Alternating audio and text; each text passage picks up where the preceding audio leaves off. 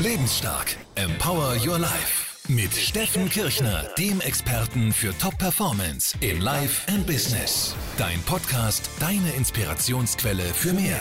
Erfolgswissen, Motivation, finanzielle Freiheit, beruflichen Erfolg und innere Stärke. Volume Up, Focus On. Hier ist dein Coach Steffen Kirchner. Meine Lieben, ich grüße euch zum Lebensstark Podcast. Heute habe ich einen ganz, ganz spannenden Interviewpartner bei mir und zwar den David Hijazi. Den David habe ich kennengelernt vor noch gar nicht allzu langer Zeit und zwar war er Teilnehmer erstmal von einem Vortrag von mir und dann später auch noch von einem Seminar.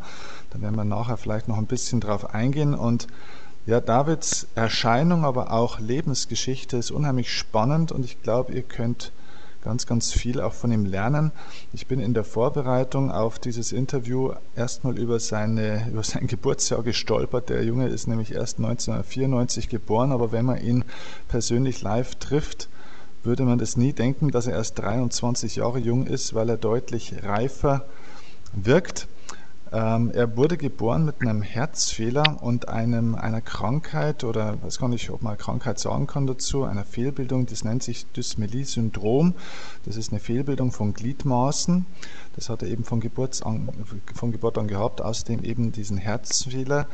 Ähm, Im Alter von drei Monaten hat er dann eine lebensentscheidende Herzoperation, ohne die er gestorben wäre und bis zum heutigen Tag ist er 17 Mal operiert worden und das in 23 Jahren ist natürlich eine unfassbare Quote, hatte unglaublich viele Krankenhausaufenthalte, dementsprechend am kind, als Kind teilweise bis zu zwei Monaten am Stück, hat sich aber immer wieder ins Leben zurückgekämpft und benötigt aber trotzdem bis zum heutigen Tag Orthoprothesen an den Beinen, um im Alltag irgendwie einfach mal auch normal laufen und über die Runden kommen zu können. Das heißt, ein Lebensweg, der von der Geburt bis zum heutigen Tag gezeichnet ist von ja, wie soll man sagen, von Schwierigkeiten, von Hindernissen, von Einschränkungen und trotzdem, wenn man ihn so erlebt, stellt man fest, dass Behinderung in Anführungszeichen wahrscheinlich eher eine Einstellungssache ist und er ist wahrscheinlich mental sehr, sehr viel weiter als viele von uns. Deswegen schön, dass du da bist, lieber David.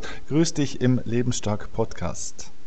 Grüß dich, Steffen. Freue mich, dass ich da bin. Ja, freue ich mich auch. Erste Frage an dich, die ich habe. Ähm, was ist denn für dich aus der heutigen Perspektive heraus ein gutes Leben?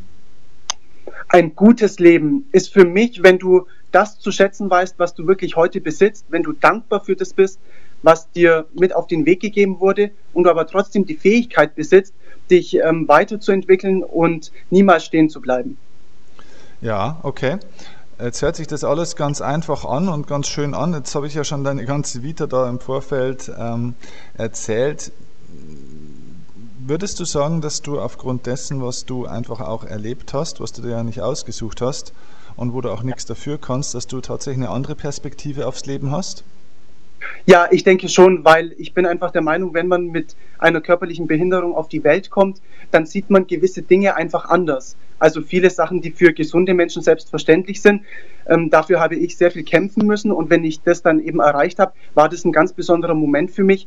Und man lernt einfach gewisse Dinge mehr zu schätzen und ist auch viel dankbarer für die Dinge, die man hat und auf der anderen Seite gibt es einem aber auch immer wieder diese Willenskraft weiterzumachen, denn das Leben ist nun mal aus meiner Sicht auch immer wieder ein Kampf mit Hindernissen und es liegt eben an dir, dass du schaust, Mensch, wie gehe ich mit diesen Hindernissen um? Ja, was sind denn so diese ähm, ganz normalen alltäglichen Dinge, wo du sagst, ähm, das ist für dich eigentlich schon was Besonderes wahrscheinlich?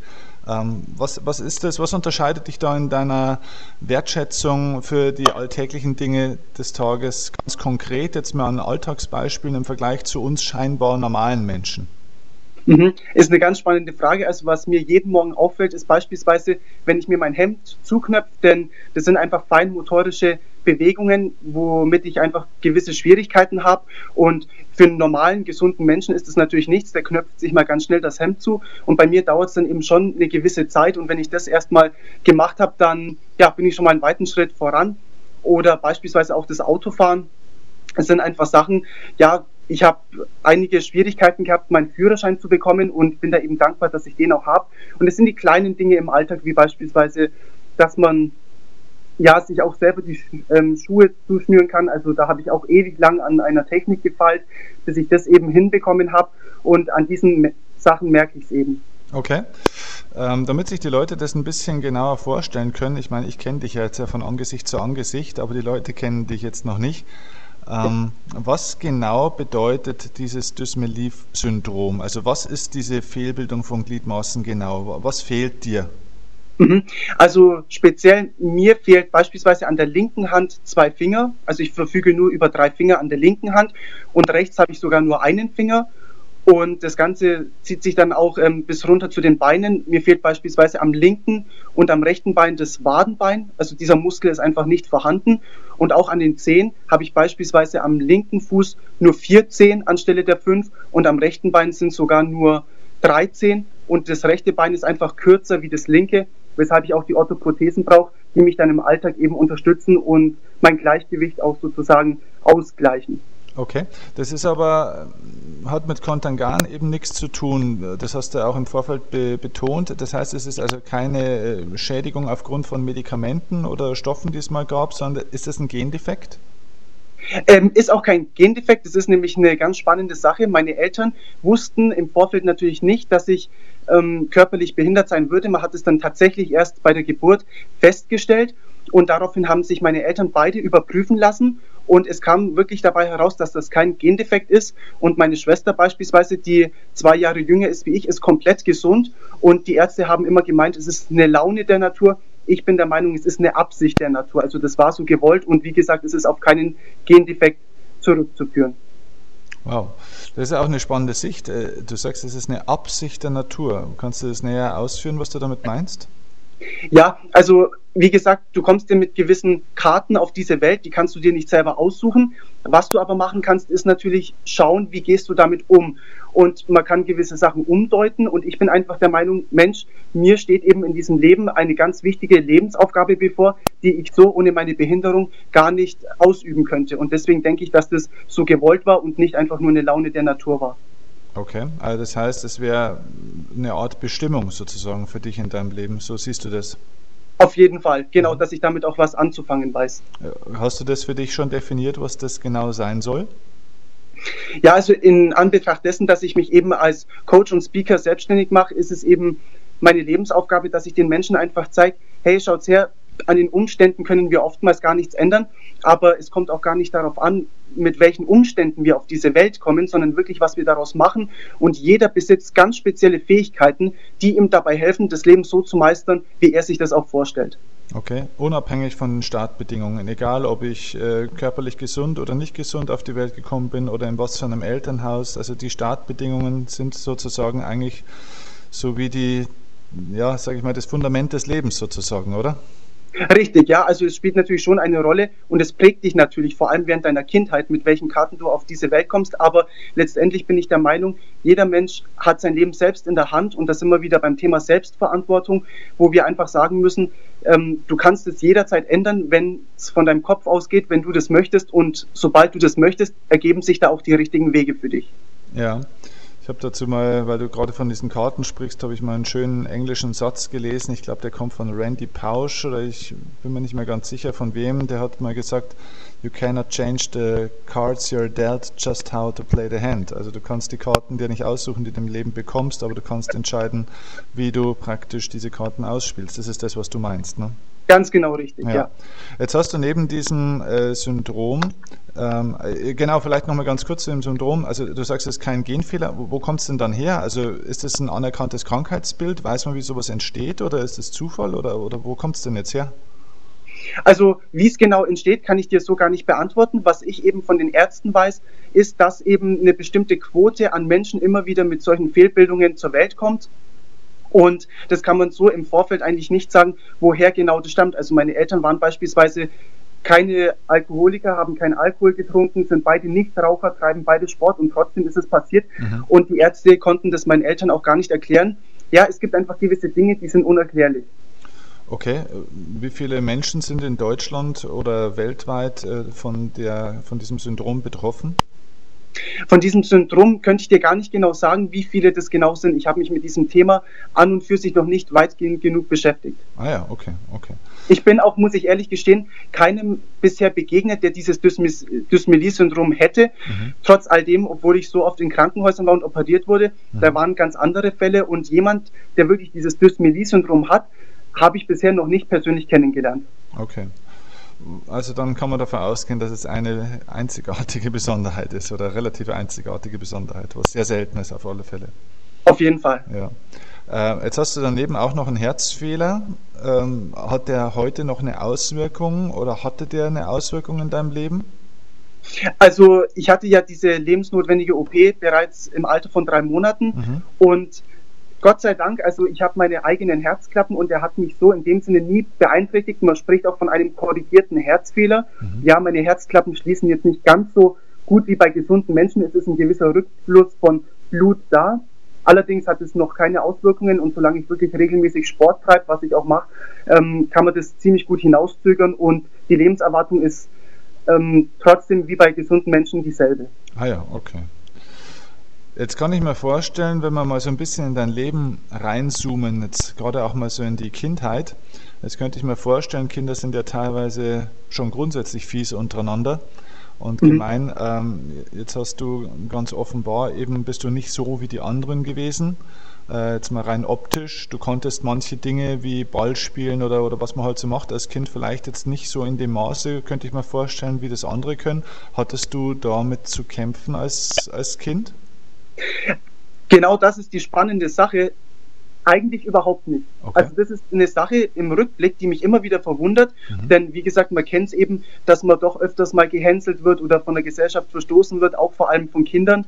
Und das war bei mir komischerweise nie der Fall. Im Gegenteil, also man hat mich immer, ähm, sage ich jetzt mal, bevorzugt behandelt. Man wusste eben, ich habe die Behinderung und deswegen kann ich nur sagen, vor allem während der Kindergartenzeit, ich habe einen ganz normalen Kindergarten besucht und die Kinder dort haben mich ähm, ziemlich gut behandelt und auch in gewisser Maßen auf mich aufgepasst. Also es gab eine Zeit, wo ich beispielsweise nicht laufen konnte aufgrund von der Operation mhm. und dann haben sie mich beispielsweise in den Wagen gesetzt und geschoben ja, und haben gesagt, ja, dann passen wir auf den David eben auf. Ja, süß, okay. Mhm. Also das heißt, die Kinder sind eigentlich von Natur aus eher helferorientiert. Wie war es denn bei den Erwachsenen, also jetzt Lehrpersonen, äh, Entscheider bei Schulen, Lehrer und so weiter? Wie war das da? War das da ähnlich oder hast du da andere Erfahrungen gemacht? Also da habe ich verschiedene Erfahrungen sammeln können. Zum einen gab es Kindergärten, die mich abgelehnt haben, weil sie einfach der Meinung waren, ja, mit behinderten Kindern haben sie doch ein bisschen Berührungsängste. Auf der anderen Seite habe ich dann aber auch einen Kindergarten gefunden, der mich sofort aufgenommen hat und der gemeint hat, das ist absolut kein Problem. Und genauso ging es mir natürlich auch ähm, während meiner gesamten Schulzeit, also vor allem die Grundschule. Da hat man eben schon schauen müssen, ähm, besuche ich eine Schule für körperlich beeinträchtigte Menschen oder doch eine normale Schule. Und Gott sei Dank ist es dann so verlaufen, dass ich doch auf eine normale Grundschule gekommen bin, wobei die Lehrer waren am Anfang natürlich schon skeptisch. Also es hatte immer etwas damit zu tun, dass ich die Leute erst einmal von meinen Fähigkeiten beweisen musste. Mhm. Und sobald ich das gemacht habe, waren sie auf meiner Seite und dann hat es auch wunderbar funktioniert. Mhm, okay. Also es gab schon immer wieder so ein paar kleine Hürden, über die du drüber springen musstest. Äh, du hast im Vorfeld mir auch erzählt, dass du, du hast eine Ausbildung gemacht zum Fremdsprachenkorrespondenten für Englisch und mhm. auch Französisch, hast aber dann keine Festanstellung bekommen, weil du zu langsam von der Schreibgeschwindigkeit bist. Also ich stelle mir jetzt vor, Schreibgeschwindigkeit, ist es handschriftlich oder, oder Tippgeschwindigkeit wahrscheinlich auch, oder? Genau, die Tippgeschwindigkeit, mhm. die liegt so bei 2500 Anschlägen pro 10 Minuten und ich habe halt eben beispielsweise nur 1800 Anschläge pro 10 Minuten hinbekommen und das ist eben in Unternehmen, ja, ist es eben nicht gut und ich habe mich dann bei verschiedenen Patentanwaltkanzleien beworben, die dann einfach gesagt haben, Mensch, aufgrund dieser Behinderung wird es schwierig, da eine Festanstellung zu bekommen. Unfassbar. Ähm, okay. Was war deine Lösung dann? Na gut, meine Lösung war dann eben, dass ich mich von vornherein selbstständig gemacht habe. Also ich habe ja mein Abitur gemacht und dann die Ausbildung zum Fremdsprachenkorrespondenten. Und ja, dann habe ich mich selbstständig gemacht als Nachhilfelehrer für Deutsch, Englisch und Französisch. Und zusätzlich habe ich dann in einem Unternehmen gearbeitet als Deutschlehrer für ausländische Mitarbeiter. Und das hat dann wunderbar geklappt. Das war dann alles auf eigene Rechnung. Und somit bin ich dann eben in die Selbstständigkeit von vornherein gegangen und es hat auch wunderbar geklappt, bis ich dann eben festgestellt habe, ich möchte eigentlich noch mehr aus meinem Leben machen und mich dann eben für die Ausbildung zum Business Coach entschieden habe und jetzt eine Karriere als Vortragsredner anstrebe. Mhm, okay. Du fährst ganz normal Auto? Richtig, also Führerschein war noch so eine Hürde, die war ziemlich schwierig und zwar aus dem Grund, weil ich einfach in Augsburg die Zulassung vom TÜV nicht bekommen habe, obwohl ich eben auf eine Fahrschule gegangen bin, die extra für Menschen wie mich existiert, mhm. hat der ähm, Besitzer dieser Fahrschule trotzdem gemeint, dass er mich nicht in dieser Sache unterstützen kann, weil ich eine Gefährdung für den Straßenverkehr sei, weshalb ich dann eben ja den anderen Weg gewählt habe und dann jeden Tag eben beziehungsweise jeden zweiten Tag in einem Zeitraum von vier Monaten nach München gefahren bin mit dem Zug und dort nochmal die Fahrschule besucht habe, auch für körperlich beeinträchtigte Menschen. Und da sieht man es wieder, während der eine sagt, Mensch, das ist unmachbar, ist mir die Fahrschule in München ganz anders begegnet. Die haben gemeint, wir haben viel schlimmere Fälle und wir werden dich auf jeden Fall unterstützen, dass du ganz normal Auto fährst, ohne jegliche Hilfsmittel. Und genau das ist dann eben dabei rausgekommen. Das ist spannend, weil wenn man heutzutage so in Straßenverkehr schaut, ich weiß ja nicht, wie es dir oder wie es euch geht, äh, da denke ich mir manchmal, da sollte man den einen oder anderen aufhalten und durchaus gleich den Führerschein wegnehmen, weil da einige, Fall, scheinbar ja. gesunde und äh, körperlich ganz normale Menschen eine große Gefahr für die Allgemeinheit darstellen. Richtig, also immer wieder, das stimmt. Ja, hat erst heute wieder zwei Leute. Naja.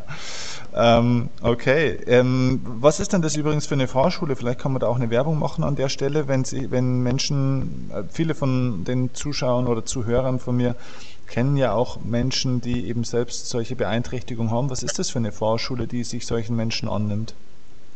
Also das ist einfach eine Fahrschule, die, ähm, also die Fahrschule nennt sich Laberger die war in München und es ist einfach eine Fahrschule, die sowohl für ähm, ja, gesunde Menschen steht, also für körperlich Beeinträchtigte und die hat einfach die gewissen Möglichkeiten, Autos umzubauen mhm. und die ganz neu zu modellieren, dass auch eben Menschen, die gar keine Gliedmaßen haben, also keine Arme und ähm, ja, zum Teil auch keine Füße, dass die trotzdem über gesteuerte Sensoren fahren können. Also ich habe da eben Beispiele gesehen und das war unglaublich. Mhm. Okay. Fahrschule Larberger. Also das packen wir unten in die Show Notes. Das könnte für manche vielleicht interessant sein, einfach sich da zu informieren darüber und so weiter, weil das gibt es bestimmt auch an anderen Stellen in Deutschland. Und Auf jeden Fall. ich denke, dass es viele gar nicht wissen, dass es sowas gibt. Obwohl nee, weil wenn du mit diesem Thema sind. nichts zu tun hast, wenn du mit diesem Thema nichts zu tun hast, hm. dann kommst du auch gar nicht in diese Gegend rein. Ja, ja, genau. Okay. Okay. Gut. Äh, also dann hattest du deinen Führerschein. Äh, und jetzt hast du deine Nachhilfegeschichte gemacht und warst praktisch selbstständig und jetzt hast du das Gefühl, jetzt soll es woanders hingehen. Was ist denn jetzt dein genauer Plan? Was willst du denn aus deinem Leben jetzt genau machen? Also mein konkreter Plan sieht folgendermaßen aus. Ich möchte einfach den Menschen zeigen, wie viel einfach möglich ist, wenn man ähm, die eingeschränkte Sichtweise mal ein bisschen auflockert. Ja, wie gesagt, also wir Menschen, wir sind nicht fähig oder beziehungsweise wir Menschen haben nicht das Potenzial für alles, aber es ist schon so, dass wir viel mehr erreichen können, als was wir uns oft zumuten. Und das möchte ich eben den Menschen näher bringen. Und da strebe ich eben diese Coaching-Karriere und die Vortragsredner-Karriere an. Und denen einfach ein bisschen Mut machen und sagen, hey Mensch, ihr müsst nicht unbedingt den Kopf in den Sand setzen, wenn es auch mal nicht läuft. Es finden sich immer Wege, und wenn Rückschläge eben kommen, dann nur aus dem Grund, das ist meine persönliche Überzeugung, weil etwas Besseres auf dich wartet. Mhm, okay. Ähm, in deinem heutigen Alltag, wenn du so durch die Welt gehst, wie begegnen dir die Menschen? Wie begegnen mir die Menschen? Das ist eine ziemlich spannende Frage. Also, was man mir immer wieder hinterher sagt, ist, wie locker ich eigentlich bin. Mhm. Also, dass ich eigentlich ja unbeschwert lebe und eben doch das Beste daraus mache und auch so ein bisschen die Motivation. Also, man sagt immer wieder, ja, viele Menschen sind dann doch eher ein bisschen ja verstimmt und depressiv und ich mit meiner Behinderung sehe die Sachen eigentlich ganz locker und gehe damit auch super um. Das sind immer wieder so Sachen, die man mir eben erzählt. Und diese Ausstrahlung eben, ja, also wirklich dieser Glaube, dass man wirklich in der Welt was bewegen kann, wenn man daran glaubt und auch an sich selbst arbeitet. Hast du einen Glauben oder hast du, äh, bist du, würdest du sagen, du bist ein spiritueller Mensch? Ist das für dich was Wichtiges oder wie, wie, was ist so die Basis von deinem Urvertrauen, das du ja so auch ausstrahlst tatsächlich? Man hört das auch über deine Stimme. Das ist eine wahnsinnige Ruhe und, und Klarheit und äh, ja, ich nenne es fast mal Reinheit irgendwie, die man da so spürt. Ähm, wie ist das bei dir? Also ich würde von mir selbst nicht behaupten, dass ich wirklich spirituell bin. Mhm ich denke einfach nur, dass es eine höhere Macht gibt. Wir können es Universum nennen, wir können es Gott nennen, die einfach gewisse Dinge leitet, auf die wir keinen Einfluss haben. Und ich bin auch der Grundüberzeugung, dass sich für den Menschen, wenn er selber mit anderen Menschen gut meint, dass er auch wirklich nur Gutes empfängt. Und das ist so die Grundüberzeugung, die ich habe und mit der fahre ich eigentlich ganz gut. Aber ich würde jetzt nicht sagen, dass ich sehr spirituell bin. Mhm, okay. Ähm, Gibt es Dinge, über die du dich heute selber aufregen kannst? Also was, was sind denn Dinge, über die du dich dann aufregen kannst so im, im normalen Alltag? Im normalen Alltag. Also worüber ich mich beispielsweise sehr aufreg, ist, wenn man aus einer kleinen fliegenden Elefanten macht, ja, oder wenn Menschen einfach mit kleinen Problemen meinen, es geht nicht mehr voran und sich dann selber viel schlechter machen, als es überhaupt sein müsste, weil ich mir denke, es gibt immer einen Weg und es gibt Möglichkeiten. Man muss eben nur bereit sein, das eben auch das Angebot, das eben besteht, anzunehmen. Und was aus meiner Sicht gar nicht geht, ist, wenn man in Selbstmitleid versinkt und sich als ja, sich in die Opferrolle begibt. Also das ist einfach eine Sache, ähm, das hat keiner nötig. Und wenn ich sowas sehe, dann regt mich das dann schon auf, weil ich sehe eben Leute, die aus viel ärmeren Ländern kommen und die leben ja auch und die sind ja sowieso optimistisch. Und wenn es dann hier in der westlichen Welt manchmal zugeht und man sich über kleine Sachen aufregt, da denke ich mir dann schon, Mensch, wo ist denn da die Grenze? Ja, Jetzt ist es ja oft so, ähm, das ist immer dann so das Totschlagargument, wenn ich schon öfter mit, mit Menschen wie dir jetzt gesprochen habe, die von, von Geburt an, denen irgendwie ein, ein Defizit mitgegeben wurde. Ähm, dann heißt es oftmals, naja gut, das, der ist ja von Geburt an blind oder der hat jetzt hier von Geburt an eben ein paar Finger und, äh, und so weiter und so fort nicht. Der kennt es ja nicht anders. Ich habe aber mhm. mit 35, mit 40 oder mit 42 irgendwie hier einen schweren Schicksalsschlag erlitten und so weiter. Das heißt, wenn man natürlich mal etwas hatte in seinem Leben und es dann auf einmal fehlt, ist es ja viel schwieriger als. Was entgegnest du solchen Menschen? Also zunächst einmal stimme ich diesen Menschen vollkommen zu, denn sie haben natürlich recht, wenn man mit etwas lebt und das einem dann plötzlich genommen wird, dann ist man plötzlich hilflos und muss sich erstmal neu orientieren. Und es gibt natürlich auch Moment, Momente, in denen darf man traurig sein, in denen darf man auch mal wütend sein. Wichtig ist nur, dass wir uns in diesen Situationen nicht verfangen und in diesem Muster, sondern dass wir auch wirklich dann wieder klar für uns die Grenze ziehen und sagen, Mensch, jetzt habe ich mal eine Woche lang gejammert, jetzt ging es mir wirklich schlecht aber es hilft ja nichts. Ich schaue trotzdem, was kann ich mit meiner jetzigen Situation anfangen, wie mache ich daraus das Beste und suche mir eben die nötige Unterstützung. Also jammern ist völlig in Ordnung und auch mal traurig sein, aber eben dann doch der Blick nach vorne und schauen, wie geht's weiter. Hast du auch Phasen in deinem Leben gehabt oder vielleicht auch heute noch, wo du selbst manchmal auch äh, vielleicht ein Stück weit in dieses, ja, vielleicht eine Art Selbstmitleid oder Traurigkeit fällst aufgrund jetzt deiner ganzen körperlichen Einschränkungen und so weiter? Also als Kind eher, jetzt, sage ich jetzt mal im jungen Alter, im Alter von 20 Jahren nicht mehr. Ich weiß noch ganz genau die Momente, als ich oftmals in Krankenhäusern lag mhm. und hatte dort Aufenthalte von mehr als zwei Monaten am Stück, weil sich der Prozess so lange hingezogen hat. Und da ist es natürlich schon mal vorgekommen im Alter von sechs, sieben Jahren, dass ich Kinder gesehen habe, die nach mir ins Krankenhaus eingeliefert wurden, aber schon wieder früher gegangen sind. Mhm. Und da habe ich dann natürlich schon auch mal aus dem Fenster geschaut und mir überlegt, warum dürfen die anderen gehen und warum liege ich noch da. Das waren aber wirklich nur Ausnahmen, muss ich ehrlich sagen. Ich kann auch nur behaupten, dass ich ein sehr stabiles Umfeld hatte, das mir von vornherein die nötige Unterstützung gegeben hat und von dem her war das eigentlich nie ein großes Problem. Ja, du hast ja wahrscheinlich auch mit sehr, sehr vielen Schmerzen, sage ich mir, auch zu tun gehabt in deinem Leben, oder? Kann ich mir vorstellen, nach solchen Operationen ist ja meistens nicht alles gut, oder? Ich glaube, du bist ein schmerzerprobter Mensch, also körperlich schmerzerprobt auf alle Fälle auch schon mal, oder? Also das stimmt auf jeden Fall, vor allem während meiner Kindheit, da war Schmerz schon ja ein aktuelles Thema, einfach aufgrund der Operationen und wenn dann der Knochen wieder gebrochen wurde und begradigt wurde, das sind halt eben Sachen, die laufen nicht ohne Schmerzen ab.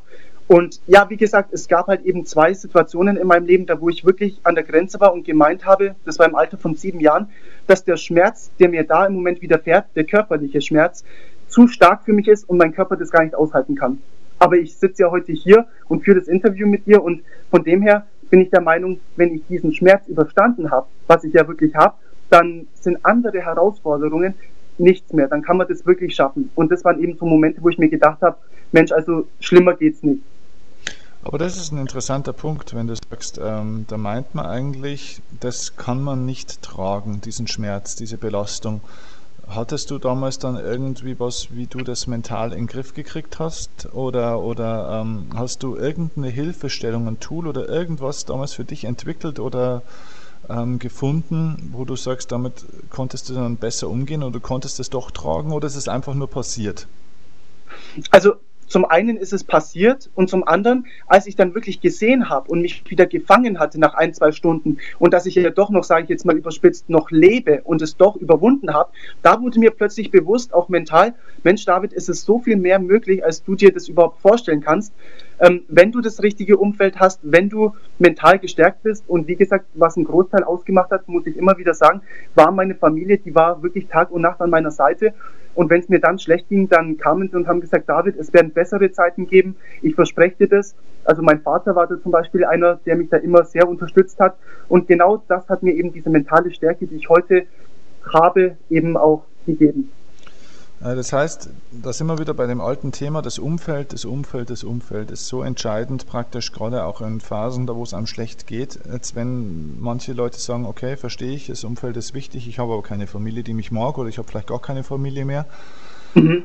Was, was sagt man solchen Menschen, wenn es kein, kein gesundes Umfeld gibt, wenn man nicht in so einem liebevollen Elternhaus groß geworden ist, wie, wie du es jetzt bist, ähm, dann ist natürlich der, der Ausrede und auch so mit dem Selbstmitleid, ich bin ja alleine, ich muss ja immer alles alleine, für mich interessiert sich ja keiner, ist ja wieder Tür und Tor geöffnet. Was, was kann man solchen Menschen sagen? Naja, es ist die Frage, ob man wirklich alleine ist. Man kann sich jederzeit dazu entschließen, sein Umfeld zu erweitern.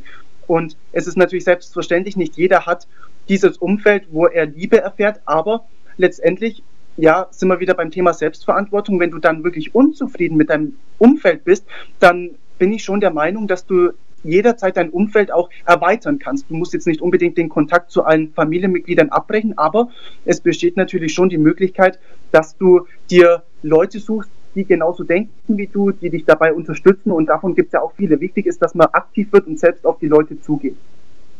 Und wo finde ich diese Menschen? Ja, also die Menschen findest du eben, am besten findest du die Menschen, wenn du das ausstrahlst, was du lebst. Also wenn du wirklich die Gedanken, die du hast, wenn du die auslebst, dann kommen die Menschen automatisch auf dich zu, die sehen das. Also die Menschen, die sind da sehr feinfühlig, habe ich die Erfahrung gemacht. Und sobald die sehen, dass du wirklich willst und dass du möchtest, und die findest du auf Internetportalen oder ja, beispielsweise ich habe ganz viele in meinem Fitnessstudio, die das sehen. Also einfach unter die Leute gehen, keine Angst haben, aus der Komfortzone herausgehen und dann ergibt sich das. Es, geben, es ergeben sich so viele Sachen, die wir im Vorfeld gar nicht planen können. Das ist ein super, super, super wichtiger Punkt, den du da gerade ansprichst. Das ist auch eine, finde ich, ein mega Aha-Erlebnis für, für viele Leute und mir wird es auch gerade nochmal so stark bewusst, weil äh, ich ganz oft auch, mir wird ganz oft diese Frage gestellt, wo finde ich denn meine Mentoren, wo finde ich denn äh, diese Menschen, die diesen Spirit haben, die positiver sind und so weiter. Wir denken immer an, an Orte, an Gruppen, an Webseiten, an äh, was weiß ich, Clubs, Vereine oder sonst was wenn du mit der falschen Einstellung, also mit einer negativen Einstellung durch die Welt läufst, wirst du, egal wohin du gehst, immer auch genau diese Leute anziehen, die dieser Einstellung entsprechen. Das heißt, eigentlich musst du selbst der Mensch sein, den du gerne kennenlernen möchtest. Auf jeden Fall, dem kann ich nur voll und ganz zustimmen. Es ist wichtig, dass du deine Werte nach außen hin wirklich lebst. Und wenn du ein optimistischer Mensch bist oder wenn du eben ja nur Gutes für die anderen Menschen willst, dann strahlt es natürlich aus und die Leute, die werden das auf jeden Fall sehen und dann kommt es eben oder dann wird es dir passieren, dass dann auf einmal Leute dich ansprechen und sagen, Mensch, woher nimmst du die ganze Energie, wieso bist du so motiviert? Und dann kommt dieses Interesse. Und schon hast du einen gefunden, der beispielsweise dazu beitragen kann, dass du dein Umfeld erweiterst. Wichtig ist immer, dass es von dir ausgeht. Also nimm, gib da niemals, das kann ich den Leuten immer wieder nur sagen, gib niemals die Macht an andere ab, sondern arbeit wirklich in deinem Einflussbereich. Schau, was ist möglich und alles andere wird sich ergeben. Also bin ich absolut davon überzeugt. Ja, ja. Das heißt, diese richtigen Menschen, die einen auch unterstützen können, die positiv sind, die einem Kraft spenden können, die sind eigentlich überall, auf gut Deutsch gesagt. Ähm, bloß wenn ich nicht stimme, sind sie halt äh, bei mir nicht präsent. Es wäre auch so eine Art fast von selektiver Wahrnehmung ein Stück weit, ne? dass ich praktisch auch nur diejenigen sehen kann, die dementsprechend wie ich selbst auch ticke. Auf jeden Fall, das stimmt. Ja, also du bist immer, also die Leute, die ziehst du eben an, so wie du dich eben verhältst. Also die Erfahrung habe ich gemacht und wenn du jemand bist mit negativen Gedanken, dann ziehst du eben genau solche Menschen an. Und wenn du jemand bist, der ziemlich optimistisch ist und der es anderen gut meint oder eben auch sagt, Mensch, eigentlich ist es doch gar nicht so schlecht, dann ziehst du eben nur solche Leute an, die diese Meinung teilen und somit kommst du auch ein ganzes Stück weit weiter nach vorne. Ja, ja, genau. Ja, das alte Resonanzprinzip, genau. Auf jeden Fall. Äh, sag mal, gibt es eigentlich irgendwelche Bücher, Medien, irgendwelche Hilfstools oder, oder Wissensquellen oder Weisheitsquellen, Ratgeber, die dich in deinem Leben besonders beeinflusst haben, also positiv beeinflusst haben? Meinst du in Bezug auf die Behinderung? Ja. In Bezug auf die Behinderung. Also ich habe mich jetzt selbst mit dem Thema ähm, ja, Behinderung wenig befasst und zwar aus dem Grund, weil ich mich selbst im Alltag nicht als körperlich beeinträchtigt empfinde. Mhm. Ich habe sehr wenig Lektüren in Bezug auf Behinderung gelesen, weil ich einfach während meines Lebens immer wieder mit diesen Situationen konfrontiert wurde. Mhm. Und ich bin eigentlich froh, ähm, wenn ich meinen Alltag möglichst normal bestreiten kann.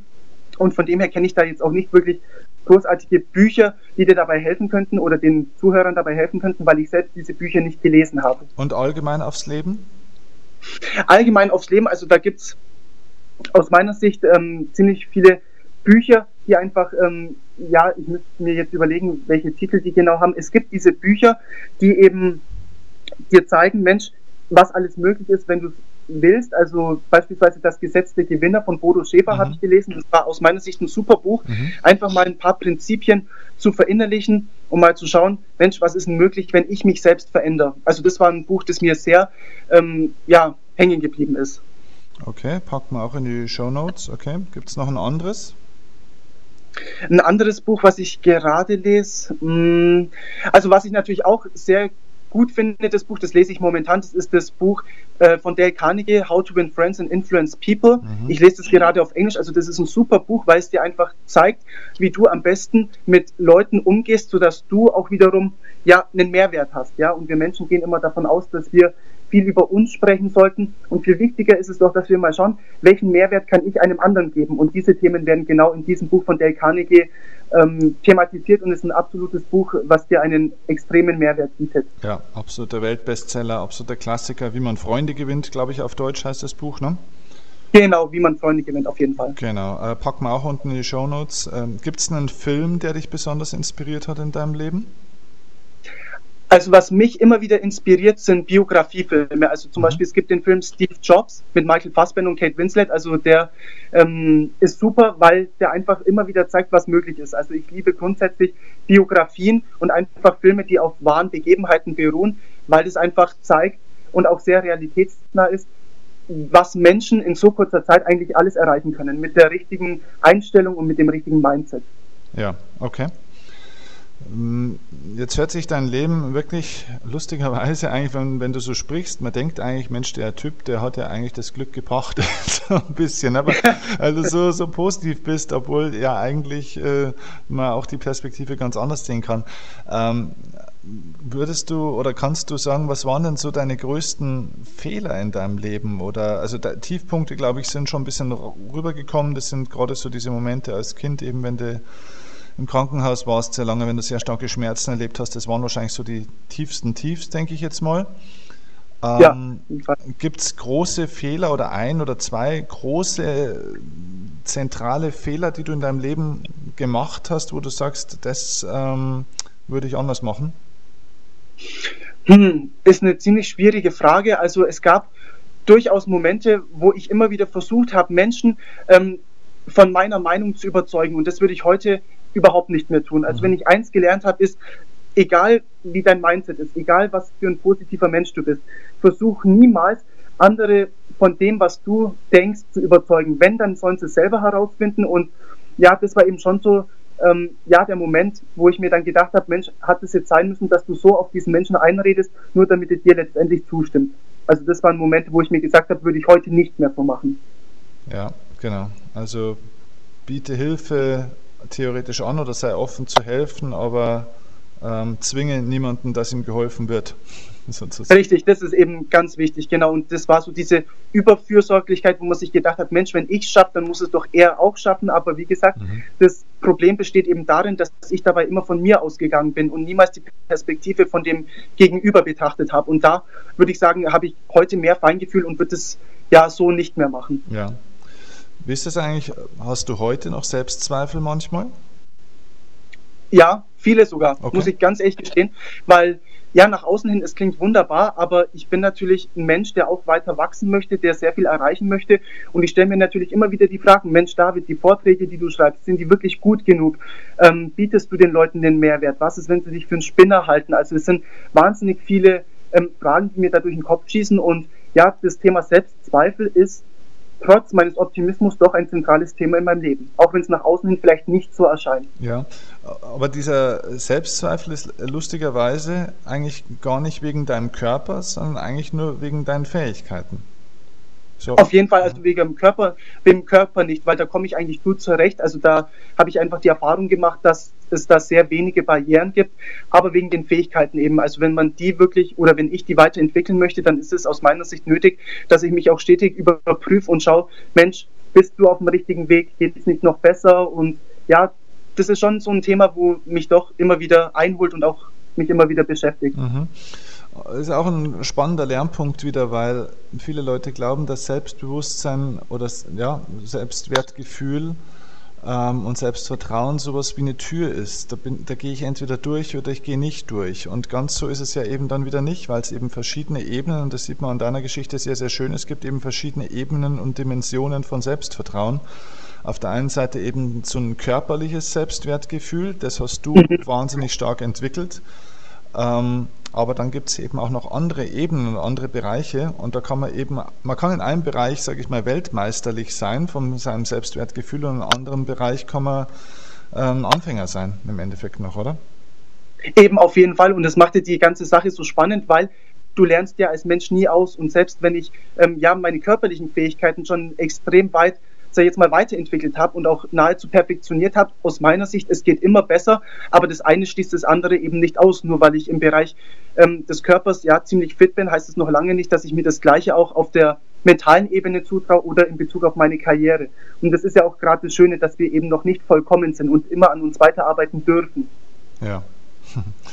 Äh, ich muss mir immer wieder zurück äh, in Erinnerung rufen, ich rede gerade mit einem 23-Jährigen. Ne? Und äh, du, hast, du hast schon eine, eine Klarheit, finde ich, und eine, ja, eigentlich schon auch eine, hm, nicht eine angelesene Weisheit, sondern eine echte Weisheit in dir. Da stimmen, stimmen irgendwie die Zahlen nicht ganz. Bist du sicher, dass du 94 geboren bist, oder?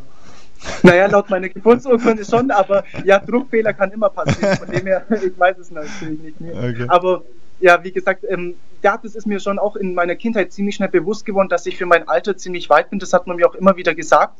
Ähm, möchte ich aber auch für den Zuhörer nochmal ganz ehrlich sagen, es birgt nicht nur Vorteile. Ja, mhm. also es ist gut, wenn man mit 23 schon eine Klarheit hat, mhm. aber du beschäftigst dich dann auch mit Dingen, die eigentlich ähm, ja auch mit 40 noch ja erst relevant sein sollten, ja. Mhm. Und das ja beschafft mir beispielsweise auch manchmal schlaflose Nächte, wo ich mir dann denke, Mensch, worüber zerbreche ich mir jetzt den Kopf?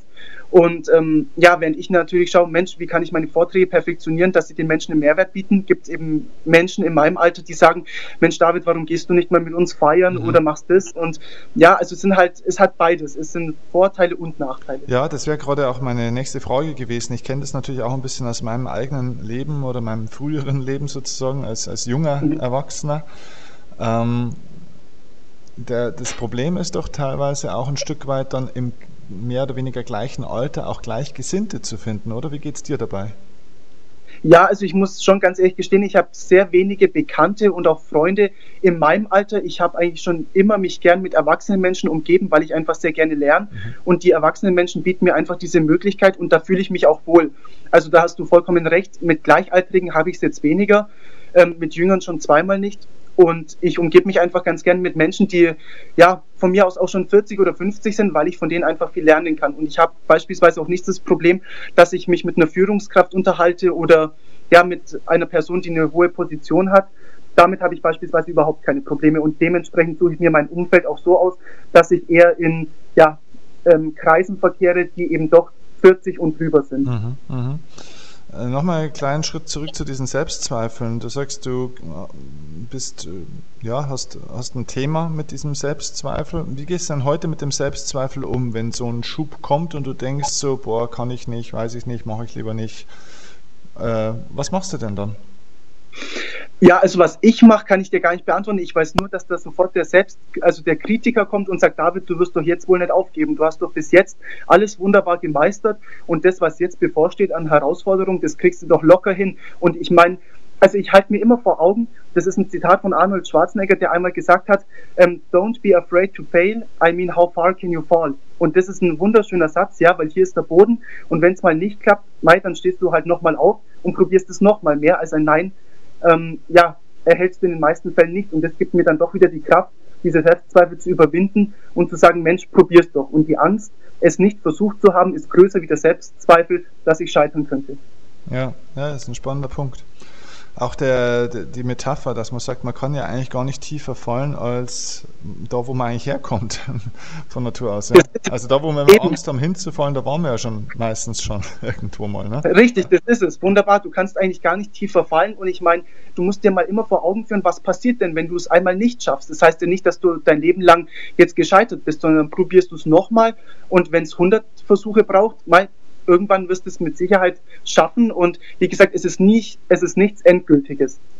Ja, genau. Und vor allem, wenn es jetzt gerade um berufliche Thematiken geht, gerade auch hier in Deutschland, kann man diesen Satz natürlich noch, noch, mal viel stärker auch in den Mittelpunkt stellen, als jetzt vielleicht in anderen Ländern, da wo es auch ja ganz andere soziale Gefüge und Umstände auch gibt.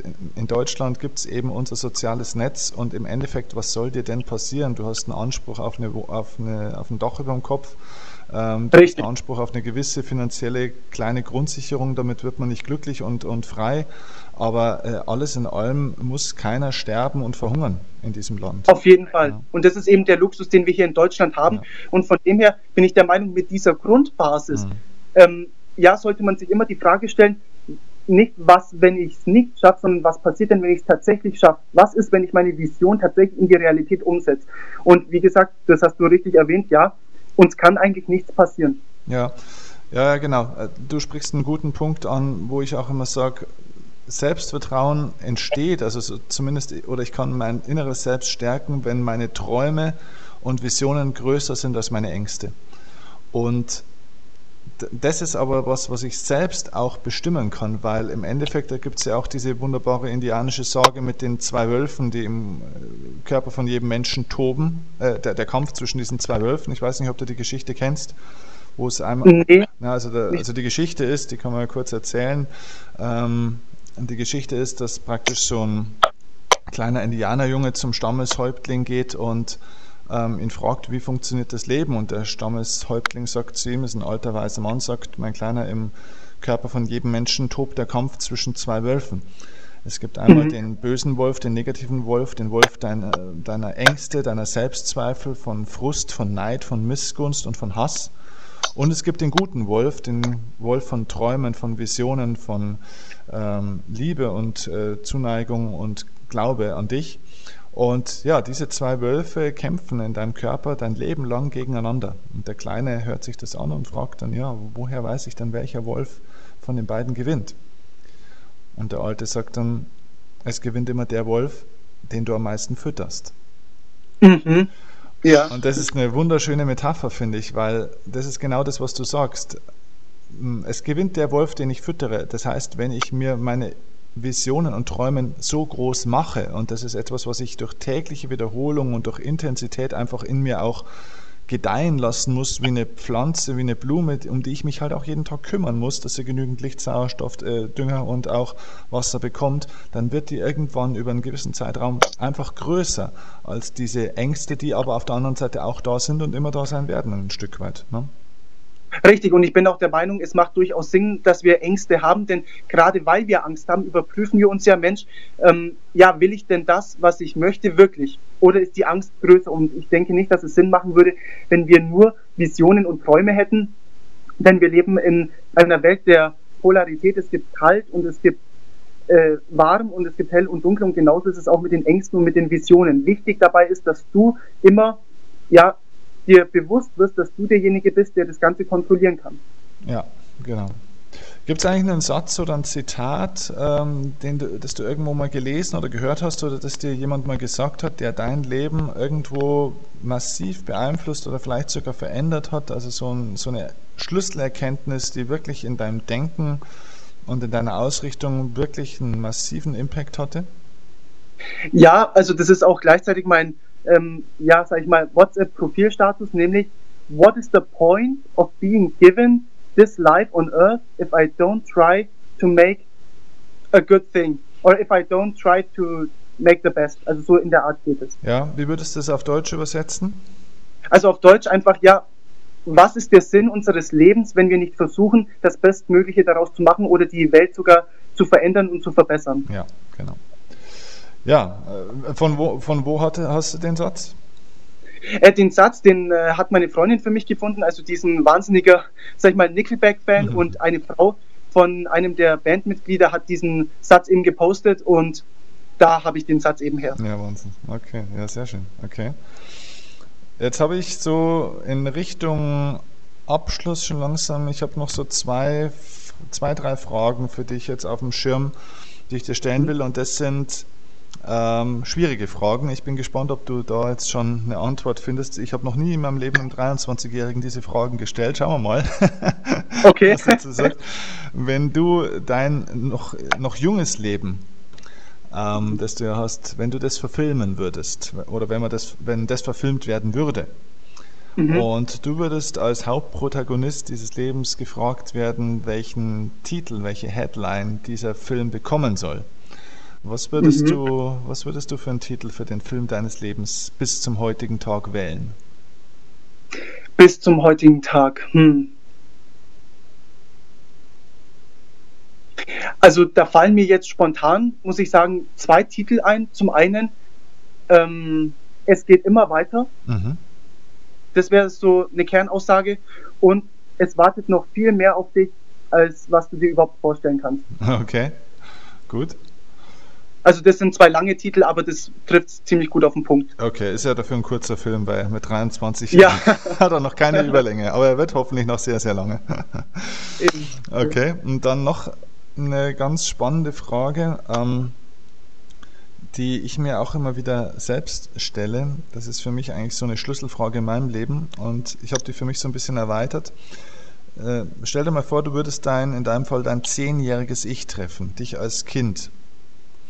Mhm. Mit deinem heutigen Wissen, mit dem, was du heute erfahren hast, mit den Erfahrungen, die du heute gemacht hast und dein Ziel wäre, dieses Kind, diesen zehnjährigen, diesen zehnjährigen David maximal zu ermutigen, ihn maximal zu unterstützen und ihm den besten Rat zu geben, den dieser zehnjährige David in seiner damaligen Lebenssituation einfach hätte brauchen können. Was würdest du deinem zehnjährigen Ich raten aus deiner heutigen Sicht?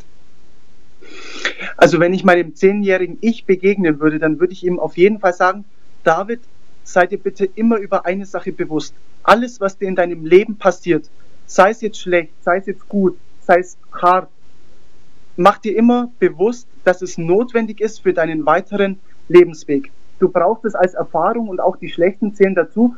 Lass dich davon nicht entmutigen und ich verspreche dir, es werden auch sonnige Tage kommen, die die dunklen Tage in den Schatten stellen. Ja, das Leben hat noch was Besseres mit dir vor. Ne? Auf jeden Fall. Und dazu eine Erweiterung von dieser Frage. Jetzt versuch mal die, diese diese Metapher zu, zu switchen und stell dir mal vor, du würdest ein 80-jähriges Ich treffen. und versuch mal in die Augen dieses 80-jährigen David zu gehen. Was würde denn der 80-jährige David dem heute 23-jährigen David für einen Rat geben? Hm. Ja, wahrscheinlich würde er mir raten, Mensch David, nimm die Sachen doch nicht immer so ernst, beziehungsweise ja, verfahrt dich nicht immer in gewisse Dinge, sieh das Leben noch ein bisschen lockerer und vertrau dir selbst noch ein klein wenig wert. Du hast alles, was du brauchst, bereits in dir, um erfolgreich zu werden. Mhm. Das Leben hat immer noch was Besseres mit einem vor. immer, ja, immer. Also da bin ich ganz fest davon überzeugt.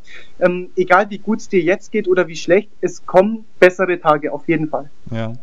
Für mich ist es eine, eine, Kernfrage in meinem Leben, um mich immer wieder auch zu erden in Momenten, da wo ich vielleicht so ein bisschen aus meiner Mitte komme, wo ich vielleicht traurig oder zu ungeduldig oder vielleicht auch mal wütend bin, was Gott sei Dank nicht oft vorkommt, aber es kommt vor äh, mhm. wo ich mir immer denke, der 80-jährige Steffen, wie würde der jetzt über diese Dinge denken? Der hat ja den Großteil seiner Karriere schon hinter sich, der hat nur noch 20 Jahre vor sich, wo er auf der Bühne steht. äh, wie würde der mit diesem Abstand darüber denken? Also es ist oftmals ein sehr, sehr hilfreicher Gedanke, weil man somit, wenn man sich da mental reinversetzt in so einen alten Menschen, äh, die Dinge einfach mit einer ganz anderen Ruhe auch nochmal anschaut. Ne? Richtig, ist auch ein sehr wichtiger Punkt, den du genannt hast. Es erdet einen wirklich, ja. Also wenn du mal einen Perspektivenwechsel machst, dann fallen dir Dinge oder kommen dir Dinge auch gar nicht mehr so schwer und so schlimm vor, als wie wenn du immer nur in deiner festgefahrenen Denkstruktur bist. Ja, absolut.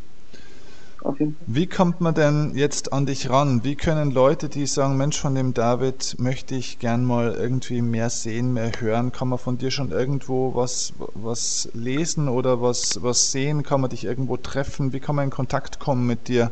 Was gibt es für Möglichkeiten? Was bietest du an? Ja, also eine Möglichkeit fällt mir jetzt spontan ein und zwar habe ich nächste Woche Freitag, das ist der 28. April, um 19 Uhr einen Vortrag zum Thema Visionen und Ziele. Das ist ein öffentlicher Vortrag, also keiner für Unternehmen und der findet in Bobingen statt, das ist bei Augsburg und da wäre zum Beispiel die erste Gelegenheit, dass mich Leute, die mich kennenlernen möchten, treffen das wäre die erste Möglichkeit. Zum anderen ist es so, dass man mich auf Facebook findet, zwar noch nicht mit einer offiziellen Fanpage, aber unter meinem Namen David Hechazi kann man mir gerne Kontaktanfragen schicken. Die Website wird bereits gerade gestaltet, ist noch nicht fertig und wo man mich schon findet, auf jeden Fall mit Themenbeiträgen, ist auf YouTube auch unter dem Namen David Hechazi. Also das sind meine Kanäle und da kann man sich gerne Videos über mich anschauen und einen kleinen Eindruck gewinnen. Und ansonsten stehe ich jetzt schon jederzeit für Einzelcoachings zur Verfügung und werde auch die weiteren Vorträge dann eben veröffentlichen. Und das Ganze wird dann auch auf der Webseite eben ja, veröffentlicht, die im Moment in Bearbeitung ist. Okay, super. Ja, ich glaube gerade auch so das Thema Einzelcoaching könnte für manche interessant sein. Wie, wie läuft sowas ab? Äh, vor Ort, telefonisch oder, oder wie, wie geht sowas? Also da ist es so, dass man mich einfach kontaktieren kann, beispielsweise über Facebook und da richte ich mich ganz nach dem Klienten, so wie er sich wohlfühlt. Man kann es beispielsweise wunderbar über Skype machen, dieses Einzelcoaching. Ich bin eigentlich ein Fan davon, dass ich das wirklich eins zu eins mit meinem Klienten mache, weil das dann einfach persönlicher ist und wir uns dann treffen und entweder der Klient kommt zu mir oder wenn es nicht allzu weit entfernt ist, dann fahre ich auch gerne zu ihm. So läuft es im Moment ab. Sehr gut. Du hast ja mittlerweile einen Führerschein. ja, genau. genau ja. ja, super. Ja, du, dann, David, sage ich ganz, ganz herzlichen Dank für deine Zeit und für deine ganz tollen Impulse. Ich glaube, das war sehr inspirierend für, für viele Zuhörer. Und wie gesagt, Leute, macht euch nochmal klar, der Junge ist 23, was ihr hier gehört habt. Ähm, was steckt noch in euch allen drin, wenn in dem Jungen schon so viel drin steckt und er immer noch das Gefühl hat, er steht noch ganz am Anfang. manche, wären, manche wären in vielen Dingen, ich übrigens auch, äh, gerade auch in dieser ja, trotzdem auch auf einer gewissen Art und Weise doch leichten Sicht aufs Leben äh, bist du durchaus ein Vorbild für, für viele Menschen. Da wären wir gerne in manchen Situationen manchmal schon so weit, wie du heute schon bist. Danke, das freut mich. Mhm. Das ehrt mich. Sehr gerne. Okay, wir bleiben in Kontakt. Kontaktiert den, Auf jeden Fall. Genau, kontaktiert den David, schaut euch das an. Der hat viel zu erzählen und ist eine tolle Inspiration. Ich wünsche dir viel Erfolg und wir sehen uns bestimmt bald wieder mal. Auf jeden Fall, spätestens auf einem deiner Seminare. Richtig. auf jeden Fall, ja. Super, okay, dann mach's gut. Mach's gut. Danke, ciao. Ciao.